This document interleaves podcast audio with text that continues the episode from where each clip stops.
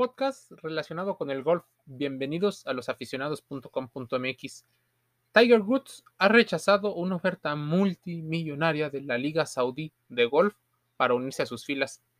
Y es que el considerado mejor golfista de todos los tiempos, Tiger Woods, decidió dar un mensaje claro.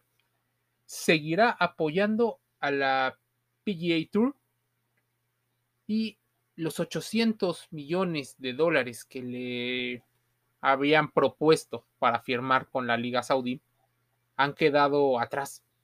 El golf es un negocio rentable hoy en día. Se dice que le ofrecieron una montaña de dólares. Evidentemente, no todo es luego, luego, no todo es inmediato, no es los 800 millones de una sola vez. Le van pagando durante años. La discusión se ha montado en el juego, pues, por ejemplo, eh, la irrupción de Scotty Scheffler como número uno en el mundo o el juego corto de John Ram han hecho pensar en qué tan rentable es descentralizar la PGA Tour. La oferta saudí que rondaba entre los 255 y millones en premios por ocho torneos entre junio y octubre, respondió el miércoles por la noche que era un sistema casi monopólico. Obviamente, pues así no lo han querido. Para evitar la fuga de las estrellas como Dustin Johnson, Phil Mickelson, Sergio García, eh, Patrick Red, el comisionado de la PGA Tour, Jay Mohanan, repartirá más dinero, porque probablemente es el dinero lo que están ofreciendo. Por ejemplo, el Arnold Palmer, por ejemplo, pasará de 12 a 20 millones. Se ofrecieron 5 millones más, o sea, están repartiendo unos cuantos millones más. Además, se reformulará el calendario para premiar a los mejores con fases finales más jugosas y nacerán tres citas nuevas para que la elite se haga aún más rica. Esa es la propuesta de la PGA Tour y la amenaza de, de la Liga Saudí, el Live Golf, provoca que el golf se convierta en un deporte mucho más lucrativo de lo que ya lo es. Es la ley del mercado, oferta y demanda. Los jugadores han aprovechado la aparición de, pues, de un nuevo competidor. Querían eh, a Tiger Woods desde siempre. Ahora lo querían otra vez como un símbolo de mejorar su, condición, ¿no? Entonces, se ha mejorado, por ejemplo, los salarios a los deportistas. Cifras multimillonarias. Muchos, muchos millones. Y a ver, estamos hablando de que la idea era ir por atletas como Jordan Spie, como Scotty Scheffler, como Tiger Woods, como BJ Singh, en búsqueda de nombres así. Por ejemplo, existe un dato que, que debes de considerar. Will Salatoris es un estadounidense de 25 años y se convirtió en el golfista que más dinero ganó en una temporada. Y con el calendario todavía de hecho en eh, a la mitad del año, sin haber conseguido una sola victoria. 6.4 millones de dólares por tres segundos puestos, dos quintos y dos sextos. La comparación con el tenis, por ejemplo, o con algún deporte como el fútbol soccer, podría ser desproporcionada, pero estamos hablando de que gana más siendo no el mejor deportista, a diferencia de Rafael Nadal, que en premios ganó 5.7 millones, siendo el histórico Rafael Nadal uno de los máximos ganadores del golf. Entonces, ¿qué ocurre? El golf está siendo muy rentable, pero solo es para unos cuantos. De hecho, tenemos un artículo en losaficionados.com.mx de el golf es un deporte para ricos, pero ¿por qué está obteniendo más dinero que nunca?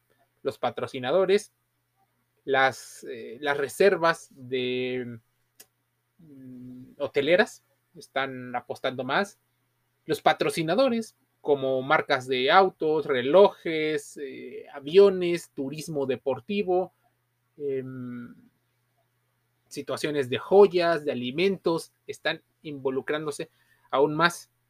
Es una guerra y donde los dólares ponen a la PGA Tour de un lado y a la Leaf Saudi, a la Leaf Golf en otro lado.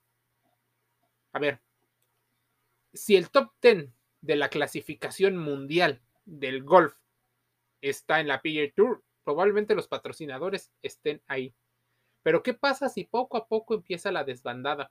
Lo más probable es que la Leaf, con esta mm, renuencia de Tiger Woods a firmar con ellos, decida, sí, tener una bolsa asegurada para ir cazando poco a poco, primero a los golfistas que van dejando de ser número uno, a los golfistas que son populares, que ya no son los mejores, pero mm, representan marketing y confianza y prestigio. Así, con el tiempo, contraten al 4, al 5 o a golfistas deportistas más viejos. La segunda apuesta, como todo torneo, porque lo hizo la MLS, por ejemplo, en el fútbol, lo hizo la NBA, lo han hecho varias ligas en diferentes deportes. Primero, ir por los de mayor renombre, a los que ya no les ofrecen los mismos contratos a los que están acostumbrados y les ofrecen prolongar sus carreras y sus ganancias, por supuesto.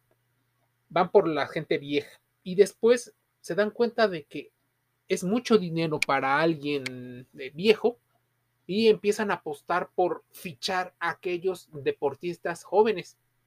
Así que en unos 3, 4, máximo 10 años, la Liga de Golf Saudí empieza a apostar por los jóvenes promesa de 17, 18, 20 años para que sus carreras que duren 10, 15 o 20 años sea jugando para la Liga Saudí.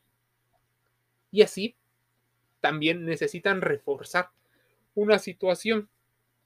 Necesitan que la liga se vea en muchas partes del mundo. Necesitan ser marcas globales. De inicio, sí, reforzar su presencia como la liga eh, del golf para ricos en, esa zona, en, en Medio Oriente. Pero después, ser una marca. Pero no solo una marca de golf, sino también ser representante de una marca de lujo. Eso es lo que se está apostando ahorita. Si se empiezan a convertir en una marca de estilo de vida, probablemente estemos dejando a un lado al hiking, al running, como ese deporte donde la mayoría de los ricos quieren estar y ahora sea el golf. Este es el precedente de lo que mueve Tiger Woods de lo que mueve el golf, el nuevo deporte de moda para los ricos. Este artículo lo encuentras en losaficionados.com.mx. Estamos en la web y en las redes sociales, en todas. Búscanos para que encuentres deporte dentro y fuera del juego. Un saludo.